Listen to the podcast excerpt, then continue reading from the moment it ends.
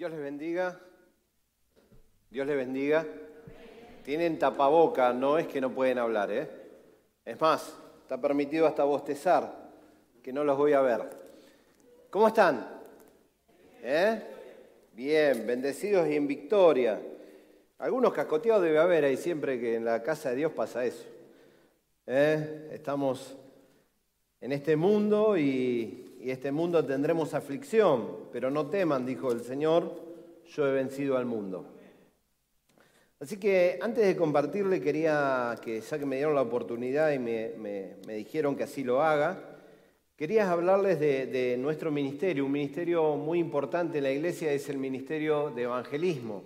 La iglesia cuenta con, con este ministerio ya hace muchos años y es un ministerio que eh, a pesar de este tiempo, a pesar de la pandemia, pudimos estar eh, predicando la palabra, pudimos estar en Octubrillante con la Cámara Pastoral, pudimos estar en el Día del Niño, pudimos hacer un montón de cosas y esperamos hacer aún muchísimo más. Eh, muchos de ustedes me reconocen y, saben que he sido nombrado pastor de esta iglesia. Pero yo me siento más un evangelista, un pastor evangelista, porque eh, el, nombre del pastor me, lo han puesto para ayudarme a desarrollarme y para poder trabajar afuera de la iglesia también, como siendo eh, representante de esta iglesia, siendo un pastor también. Pero el Señor una madrugada me llamó como evangelista. Yo probaba diferentes ministerios, estaba en diferentes lugares y donde estaba pensaba que ese era mi llamado estaba, no sé, eh, con los adolescentes y pensaba que LAC era mi llamado y que iba a traer multitudes de adolescentes. Estaban los jóvenes y pensaba que los jóvenes eran mi llamado y estaba no quedándome quieto, sino que cada vez buscaba dónde Dios me necesitaba. Un día de la madrugada recibí una, una revelación que jamás, jamás dudé más mi llamado y supe que Dios me llamó a evangelizar mi vida arde porque los de afuera conozcan a Cristo, por hacerme entender afuera. Y quiero invitarte a este ministerio tan precioso que es un ministerio, hoy a la mañana. Decía que todos los ministerios de la iglesia son importantes y necesarios, cada uno de ellos, los profetas, los maestros, eh, eh, el evangelista, el, pastor, somos todos importantes, pero el que va adelante como la punta de lanza a la ciudad y a, todo, y a toda la Argentina es el evangelismo. Ese es el que abre el camino y la iglesia empuja de atrás. Así que estás invitado si, si tu corazón siempre está pensando en el de afuera que no conoce lo que vos conocés, si tu corazón siempre está pensando cómo hacer para llegar a otros, comunicate conmigo antes de terminar la reunión, comunicate con Adrián, con Lucía, con todos los que son parte de Cotecrisa. Para hacer evangelismo no necesitas ser payaso, ¿eh? Cotecrisa es un brazo, solamente un brazo de la parte de evangelismo, del Ministerio de Evangelismo. Así que están todos invitados aquellos que quieran participar para comenzar un año donde vamos a tener una gran, abundante cosecha para el Señor. ¿Cuántos dicen amén? Estoy convencido de esto. ¿Cómo lo vamos a hacer? Dios dará estrategias nuevas, Dios dará la manera de hacerlo y, lo vamos a hacer juntos. Hoy quiero hablarles de una palabra. Espero que el Espíritu Santo tome mi vida, como lo hizo hoy a la mañana. Eh, me fui de acá y le pregunté, no sé si ustedes lo hacen los que predican, ¿a quién le preguntan si estuvo bien la palabra? A la ayuda idónea. Y, y la ayuda idónea eh, no te deja pasar una. No es que te ay, qué lindo que estuvo y te soba el lomo, sino... y, y gracias al Señor me dijo, fue una de tus mejores predicaciones. Ahora me puso una carga impresionante. ¿Por qué? Porque para repetir lo que el Espíritu Santo me dio, si yo me lo quiero acordar, no me da. Es más, le decía al pastor, digo, no sé cómo hacer para incluir todo lo que dije pero yo creo que para ustedes también hay algo, porque no es el que predica, sino es el Espíritu Santo que tiene lo que vos tenés necesidad de escuchar. Y eso es lo que realmente vamos a ver hoy y vamos a escuchar. Cuando yo hablo de principios, ¿ustedes qué piensan que son? Vamos, vamos, no importa que nos equivoquemos. ¿Principios? normas. Hoy me dijeron que eran las bases que uno tiene. Son las normas a cumplir, pero son nuestras bases. Son aquellos que, miren, imagínense que yo vengo acá y yo le digo, miren, yo tengo, soy un hombre de principios. Si no te gusta, tengo otros. Ya no sería, ¿qué, estaría fallando? Algo. A ella no sería compatible, porque si soy un hombre de principios, mis principios son lo, que, lo primero. Principio también viene de ser primero. Es cómo soy y cómo me manejo en la vida. En el principio. Por eso viene el nombre de principios. Los principios son aquellos que tenemos que implementar en nuestra nación. Son principios que tenemos que cambiar porque nuestra nación hoy en día está tratando de cambiar estos principios. Y aquello que es malo lo están llamando bueno y aquello que es bueno lo están llamando malo. Esta no es, hoy cuando no me contestaron me di cuenta que eh, tal vez pensaban que yo iba a, decir algo que, no correspondía o que era una pregunta con trampa. Eh, ¿Cuál es su patria? Bien, hoy se quedaron todos dudando porque dice que la patria celestial, viste que cuando estás en la prédica lo primero que haces es saber si me está preguntando espiritualmente o no. No, la patria es la Argentina. ¿Saben qué significa patria? ¿De, dónde viene la palabra patria? De padre.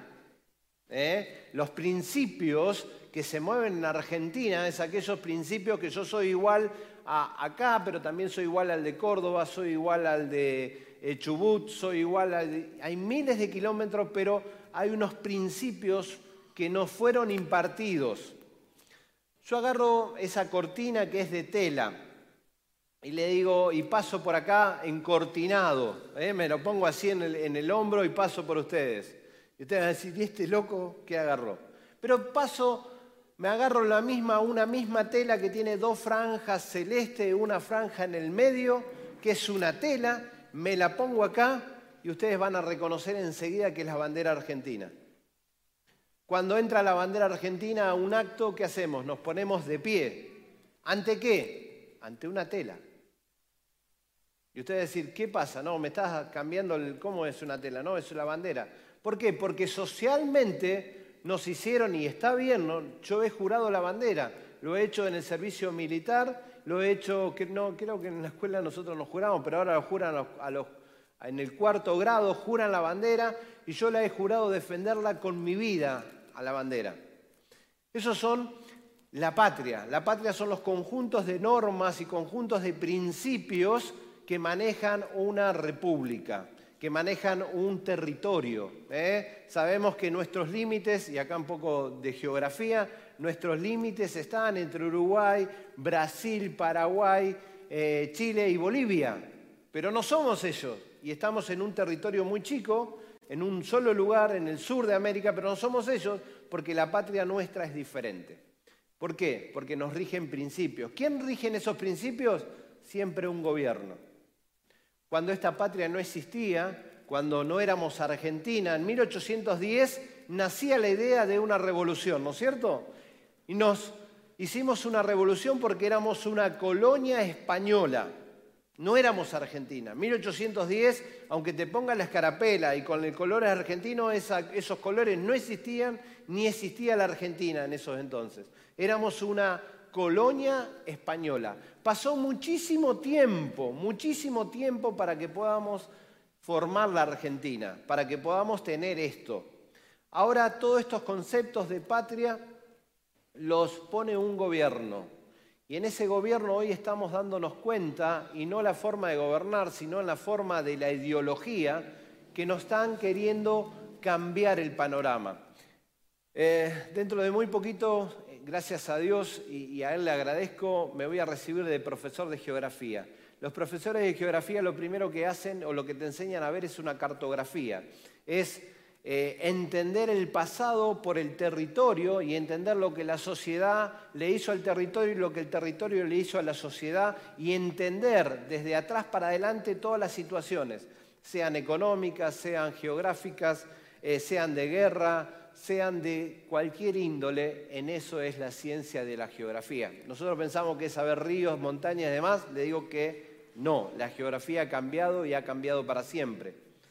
Y hoy si pongo un panorama, pongo un mapa acá y vamos a ver lo que se enfrenta la iglesia. La iglesia ya se enfrenta a una persecución. Ya estamos perseguidos. ¿Puede ser esto? ¿Qué, le, qué dicen ustedes? Algunos me hacen con la cabeza así, otros les suena a raro. ¿eh? La iglesia está siendo perseguida por sus principios, por sus principios. A lo que nosotros llamamos bueno, el mundo está llamando que es malo, que es en contra de ellos. A lo que nosotros llamamos que es malo, el mundo me dice, están locos, eso es lo mejor que nos puede pasar. Y están defendiendo cosas que nosotros sabemos que no, son así. Aún en diferentes países hay una persecución mucho más fuerte. La iglesia, por ejemplo, en Nigeria, la iglesia en Somalia, la iglesia en la China, la iglesia en algunos países de África, en algunos países de Asia, no son como nosotros acá que tenemos la libertad de venir y de predicar. Todavía siguen escondidos. Ser cristiano es sinónimo de muerte. Nosotros venimos de... ¿Cuánto estuvimos cerrado la iglesia? ¿Seis meses, más o menos? Entre seis y siete meses con la iglesia cerrada. Algo que parecía que, que era imposible. Pero ¿qué va a pasar si dentro de poco la iglesia se cierra y se cierran para siempre? ¿Qué va a pasar si se erradica toda esta violencia y vienen en contra de la iglesia como ya está pasando en otros lugares del mundo? ¿Qué va a pasar con nosotros? Y acá que quiero que, que nos ponamos a entender, vamos a buscar Mateos 24 del 12 al 14. Voy a mostrarles un panorama de lo que está el mundo ahora. El mundo llama a lo malo bueno y a lo bueno lo llama malo. ¿Cuántos de ustedes reconocen que el amor de madre es el amor más puro que puede existir? A ver, vamos, vamos con levantando la mano porque no, como no veo la boca no sé quién me contesta. ¿Eh? El amor de madre es el más puro que puede existir. El amor de madre es diferente al amor de padre. Y voy a decir que el padre no ama igual que una madre, y yo digo que no, son diferentes. El padre tiene otro enfoque de amor, tiene un enfoque de amor más protector, tiene un enfoque de amor más proveedor, que nada le falte. Y la madre tiene un amor incondicional, incondicional. Es su hijo y hay que defenderlo. Coincidimos que ese es el amor puro, ¿eh? Es un amor, no hay otro amor más puro que el de una madre y en conjunto con el padre hacen el amor que Dios representa. Ese es el amor más puro que hay. Pero el amor de una madre es para todos, es algo que cualquiera de ustedes puede reconocer, ese es el mejor amor que puede haber. ¿Saben qué? Ese amor de la madre está pidiendo hoy en día poder matar a su propio hijo. Díganme si las cosas no están cambiando. Díganme si ustedes no vieron festejar como se festeja un mundial eh, a las personas con pañuelo verde cuando salió esa media sanción de diputados. Lloraban, se abrazaban, eran una victoria. Poder matar a su propio hijo. Vamos a leer este versículo, ¿lo, lo, lo tenés, mí. Dice, y por haberse multiplicado la maldad, el amor de muchos se enfriará. ¿Se multiplicó la maldad? ¿Lo pueden llegar a ver la multiplicación de la maldad? ¿Pueden llegar a ver que el amor más puro que hay de una madre hoy esté defendiendo que se pueda matar a un niño dentro del vientre materno? ¿Pueden llegar a entenderlo? Yo no, yo no. El viernes tuvimos como una despedida de trabajo y eran 17 a 18 personas. 17 a favor del aborto y uno en contra, atajando pelotas de todos lados. ¿Quién se le hubiese ocurrido charlar esa palabra? Bueno, parecía que me estaban esperando. De todos lados. Pero tenemos argumentos tenemos argumentos biológicos, tenemos argumentos jurídicos, tenemos argumentos espirituales. Otra de las cosas que nos quieren hacer ver y creer, varón y hembra, Dios creó, no creó ningún otro género. Varón y hembra, Dios creó. No hay un tercer género, no hay un género indefinido, no hay que yo me siento... Hoy en día eh, estaba escuchando, hay un video que, que, nos puso el grupo ministerial, el pastor, para que podamos ver, y es un video de, lo que, de un pastor hablando y diciendo todo lo que está pasando de esta persecución que ya está instalada. En Europa, vos llegás a hablar de esta manera, como lo estoy haciendo yo, y está saliendo por las redes, lo ven en mi trabajo y me hacen un juicio y me echan del trabajo. ¿Puede pasar esto hoy acá? Sí puede pasar. Pero yo voy a seguir sosteniendo que la ideología de género no va con lo que dice la Biblia. Hembra y varón, varón y hembra. No hay otro género. Estaba contando este pastor que hablaba que en Europa se em, van en la cárcel o, o, los sacan de comunión o les cierran las iglesias a aquellos pastores que quieran orar por aquellas personas que están desviadas sexualmente. O que quieran, se sienten gatos o se sienten perro. Dice, vos no sos quien para poner manos ni orar porque es el género que se sienten, porque eso es las transgénero, ¿sabían? Es lo que viene, es lo que estamos. Ya hay videos de personas que se sienten animales y que viven su vida como un animal. No sé si lo han visto, no sé si estoy adelantándome a lo que ustedes están viendo, pero esto es lo que estamos viviendo en el mundo, este es el panorama del mundo.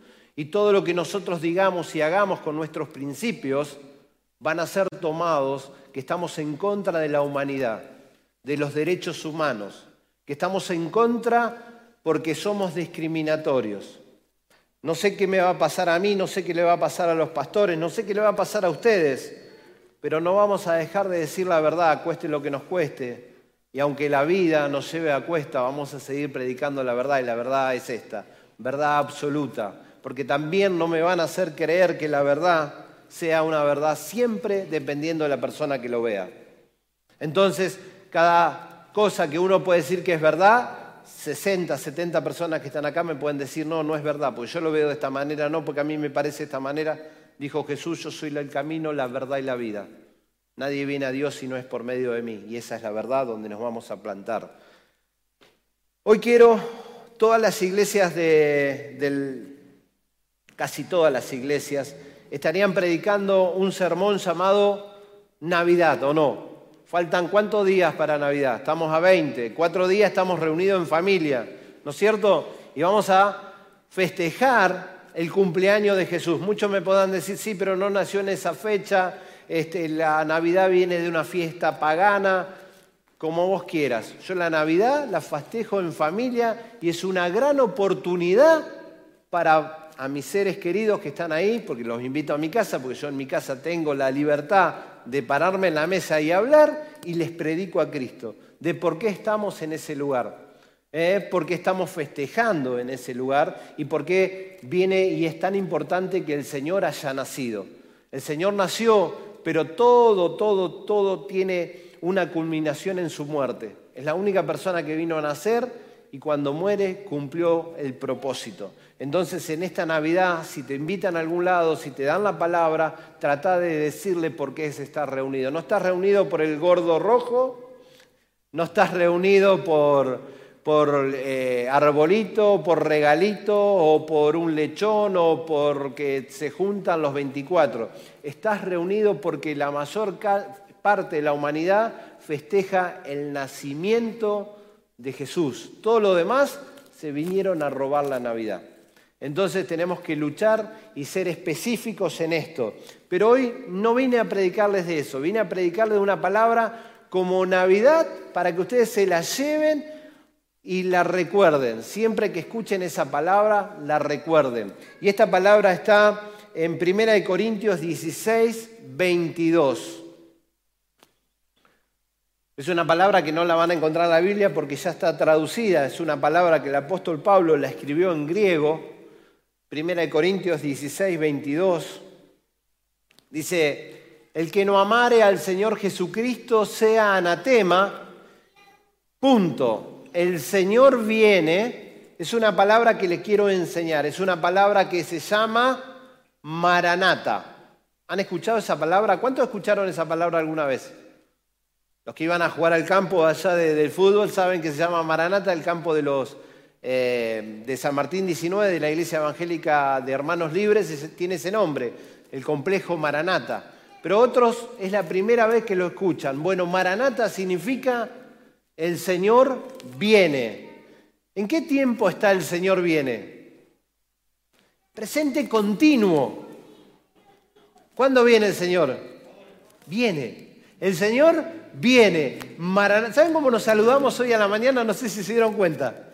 Hoy a la mañana pasó algo sin decir Maranata, Maranata. Nos chocamos los puños y decíamos Maranata, Maranata. Y estamos anunciando que el Señor viene. Eso es lo que hoy quiero que ustedes se llevan. El Señor viene, viene muy pronto a buscar a su iglesia y necesita una iglesia preparada. Nosotros le damos herramientas, le mostramos el escenario, que viene un escenario muy pero muy feo. Ese escenario no va a cambiar para bien. Te mostramos cómo va a ser el escenario y la iglesia te da las herramientas para que vos te puedas enfrentar a ese escenario que viene. Principios es lo primero que te viene a la mente. Si yo digo fruta redonda, color naranja, ¿en qué pensaron? ¿Cuántos pensaron en otra fruta que no sea naranja? A ver, levante la mano. Ella tiene que... ¿Eh? Coto, te entiendo. Mandarina, pensó la hermana. Todos los otros pensaron en naranja. ¿eh? Animal de cuatro patas, peludo, chiquito y ladra. Bien, como estamos con esa imaginación, bien. ¿Eh? Vamos así, me van a ser totalmente sincero en lo que piensan, lo primero que piensan, ¿no? no vale el. Porque hoy hice la pregunta y hubo una revelación por acá y me arruinó lo que yo quería, el experimento social que quería hacer. Lo primero que le venga a la cabeza, iglesia. Bien, hay dos que... Revelación. ¿Cuántos pensaron en esto, en el templo? Levanten la mano, sinceramente.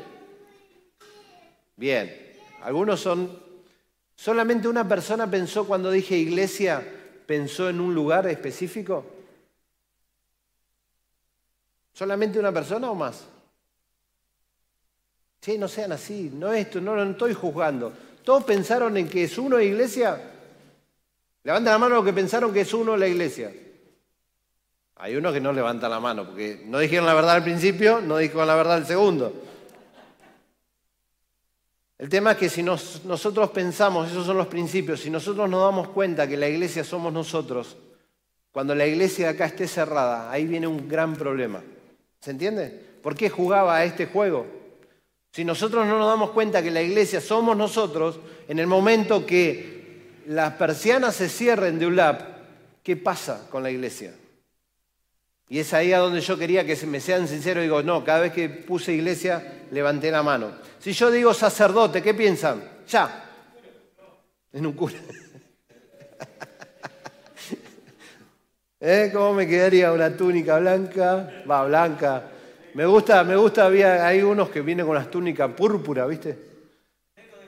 ¿Eh? Negro del Gaza, sí, ya me, ya me, puse una vez una túnica negra. Cuando me recibí de licenciado, ahí tuvimos con, la pastora ahí, hacíamos, nos dábamos vuelta así, la calecita, la calecita, ¿sí? Era un vestido para mí. Eh, sacerdotes. Si te vino a la mente que el sacerdote es el, la persona, un cura o un obispo, sacerdote somos nosotros. Y ahí vamos a, ver lo que quería en Primera de Pedro 2.9.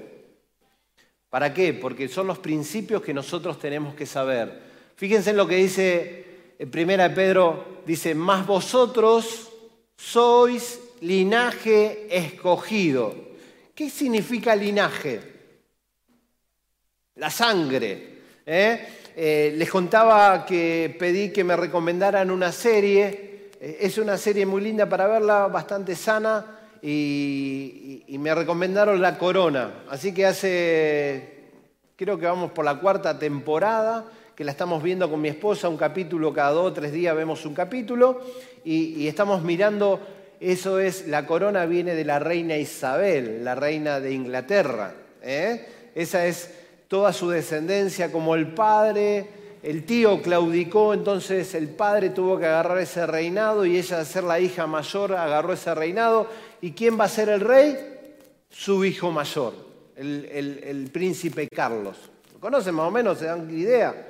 Bueno, ese es el linaje escogido. Por nuestra sangre, linaje significa de sangre, por nuestra sangre pasa la sangre de Cristo. Una vez que nosotros aceptamos a Jesucristo, nuestro ADN es cambiado de lo natural a lo sobrenatural y somos todos hijos de un Padre. Por eso nos llamamos hermanos y somos hermanos de nuestro hermano mayor que es Jesucristo y somos el linaje escogido. Eso está diciendo, aunque las puertas de la iglesia se cierren o que venga una persecución mucho más fuerte, el linaje, la iglesia donde vaya, sos vos el escogido.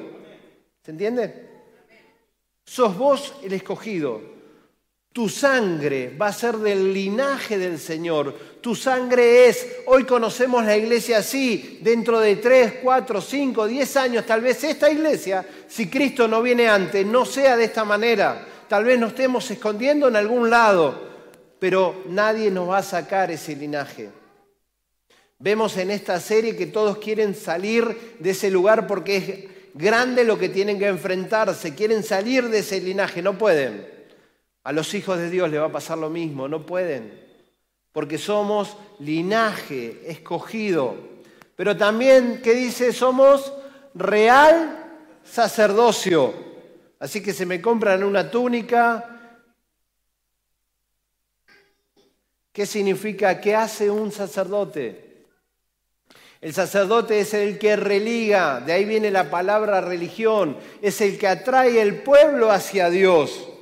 Nosotros somos real sacerdocio, no un sacerdocio común, sino el real. Había los sacerdotes común, pero había uno que era elegido por año, que era el real sacerdote, que tenía entrada a la presencia de Dios. Era el único que tenía, podía entrar a la presencia de Dios. Y nosotros somos real sacerdocio. Nosotros estamos para religar al pueblo con Dios. Primeramente tu casa, primeramente tu familia, primeramente tu esposo, tus hijos, primeramente ellos y después tus vecinos, tus compañeros de trabajo. Les contaba hoy a la mañana que un compañero de trabajo me, escribe ayer y me dice, fíjate el video que hice en las redes sociales.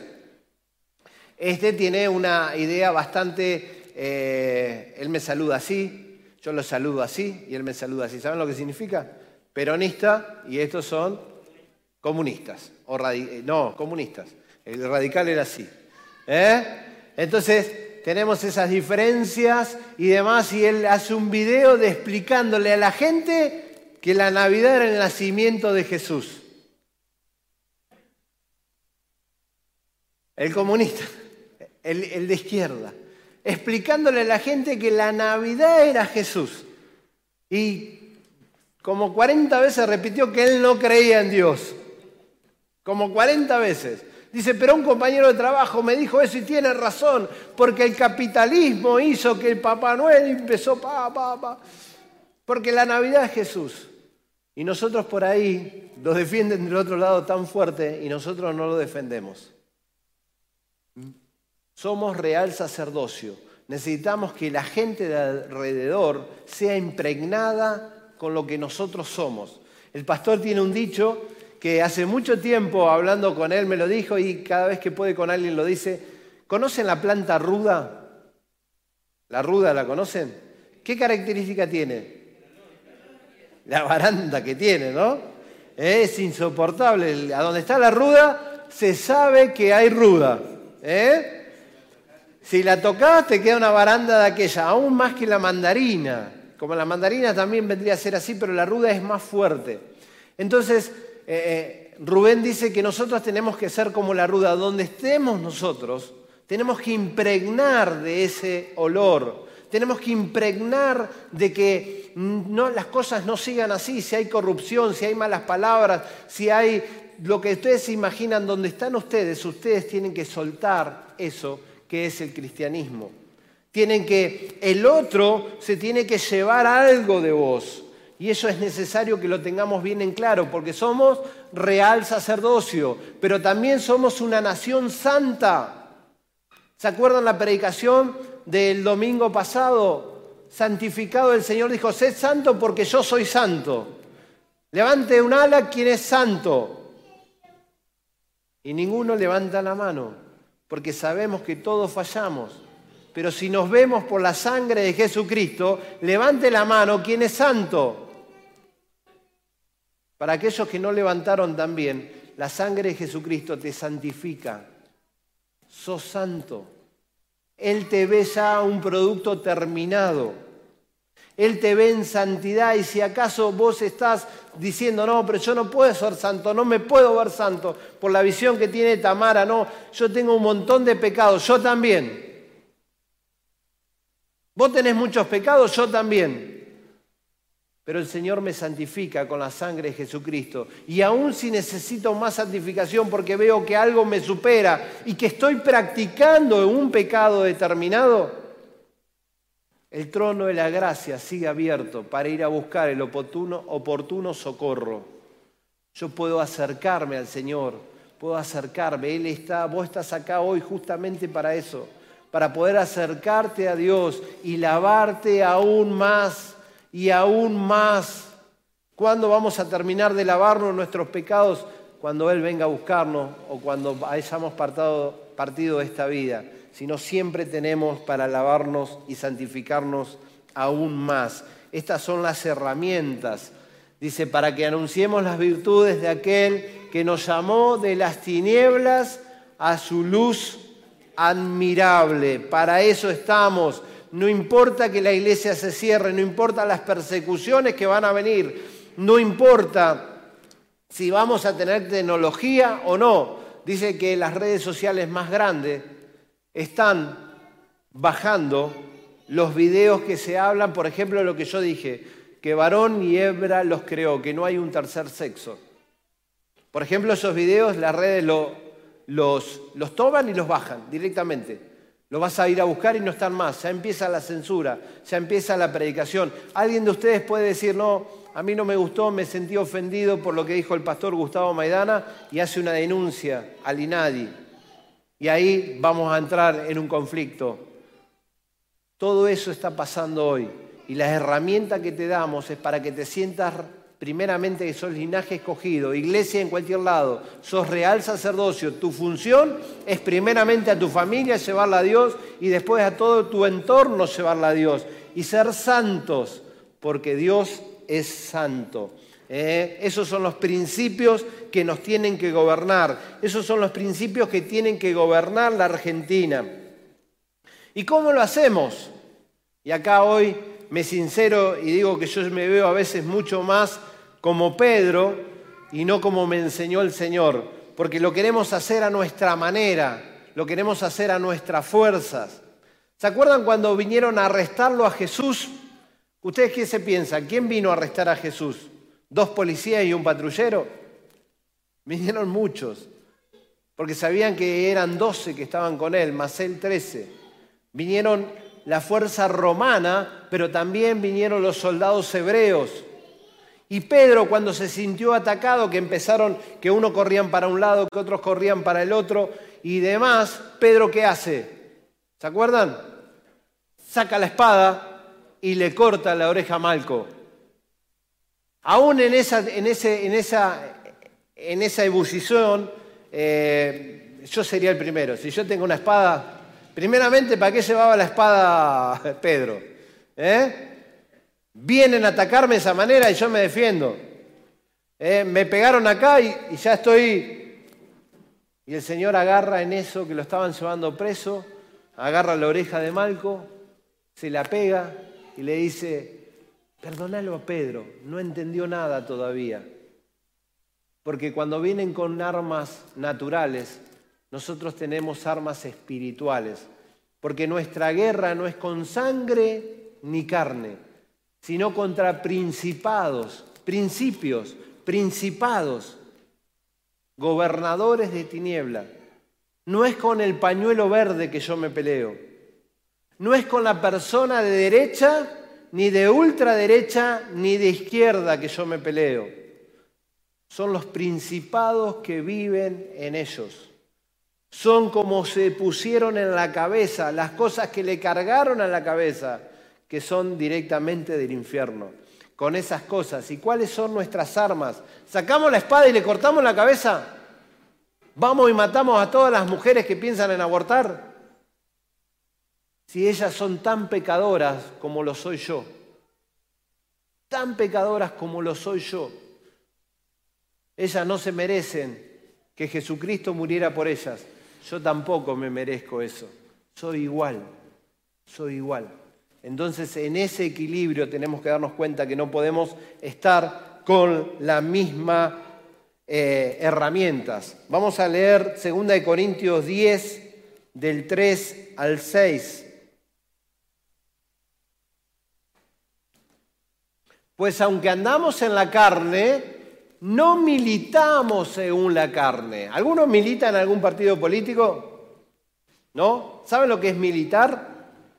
Militar es andar en la calle, aunque te digan de todo, aunque digan, ya me lo han dicho, venís ahora que necesitas un voto, ¿no? Militar es eso, militar es enfrentarse, es agarrar y hacer saber que es lo mejor que le puede pasar a las personas que voten a este candidato o a este partido político. Nosotros no militamos en la carne, pero sí lo hacemos en el espíritu. ¿Y cómo lo hacemos en el espíritu?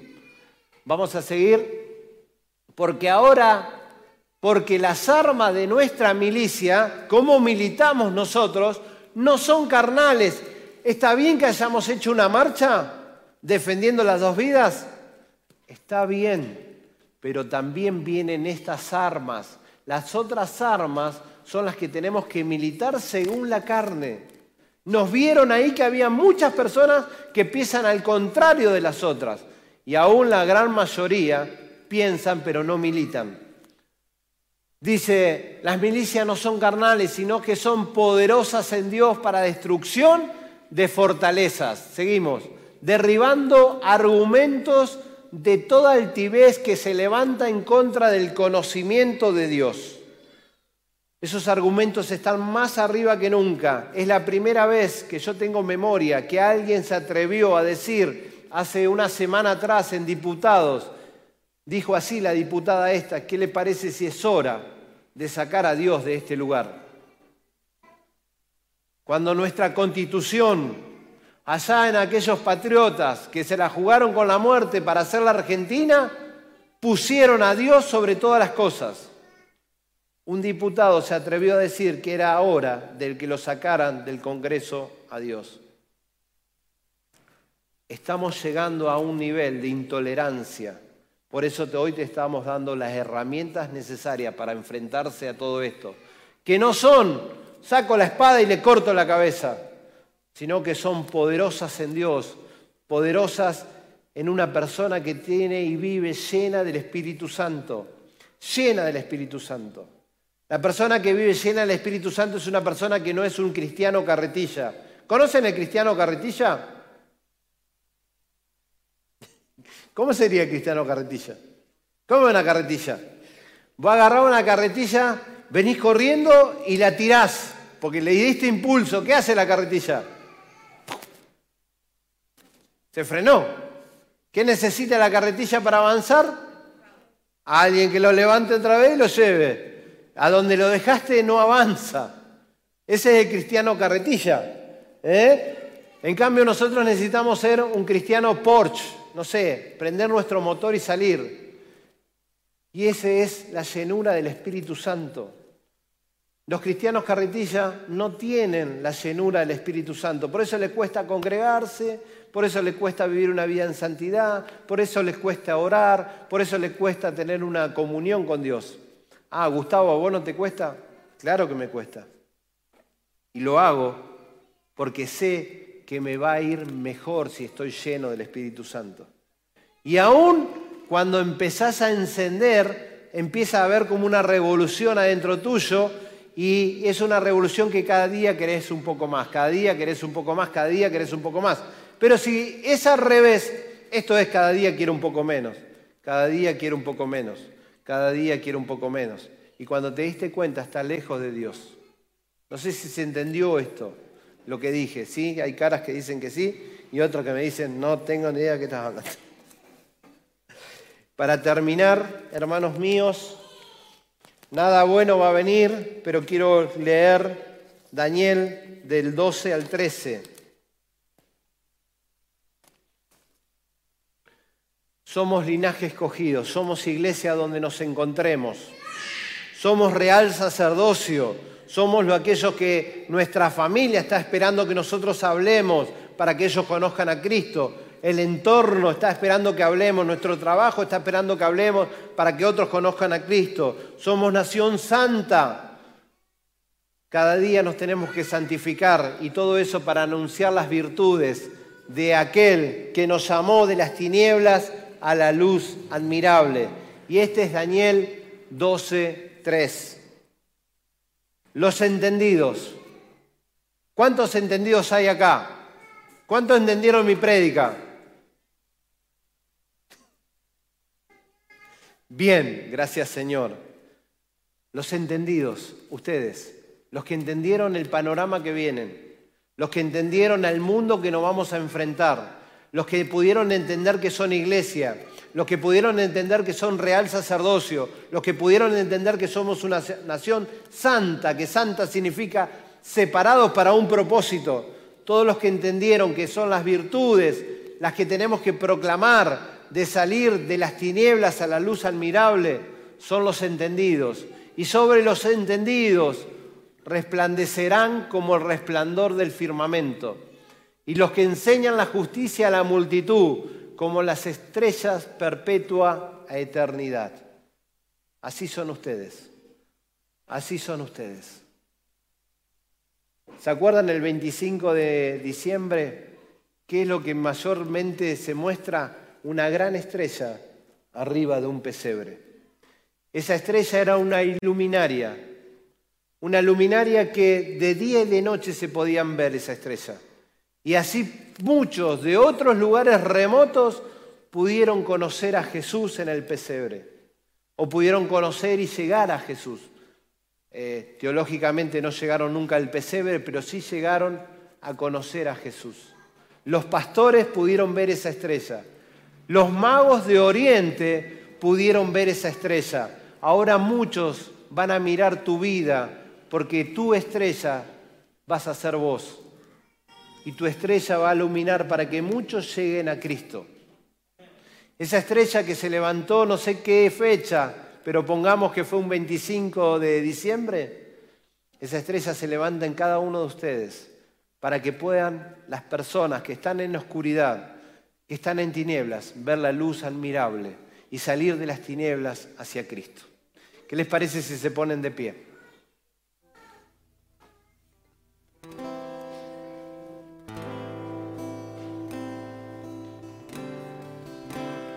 Somos del linaje escogido, Señor. Oh, mi Dios. Simplemente pensar en eso, Señor, tocó mi corazón de una manera impresionante. Linaje escogido. Somos de tu realeza, Señor. Tú eres Señor de señores, pero de esa realeza somos tus hijos. Somos tus hijos, Señor. Y tú nos estás preparando, Padre, para venir a gobernar contigo. Somos linaje escogido. Maranata, Maranata, Dios. Jesús viene. Iglesia, repetí conmigo. Maranata. Otra vez. Maranata. Jesús viene. Y Jesús viene a buscar una iglesia sin mancha, una iglesia joven, una iglesia sin arrugas, una iglesia que está activa, que está en todos lados, una iglesia que está santificada por la sangre de Cristo. Tu novia hoy dice ven, tu novia que somos nosotros, la iglesia dice Maranata, Maranata, hoy en nuestras mesas de Navidad no solamente vamos a decir feliz Navidad, sino que vamos a decir Maranata, Jesús viene pronto.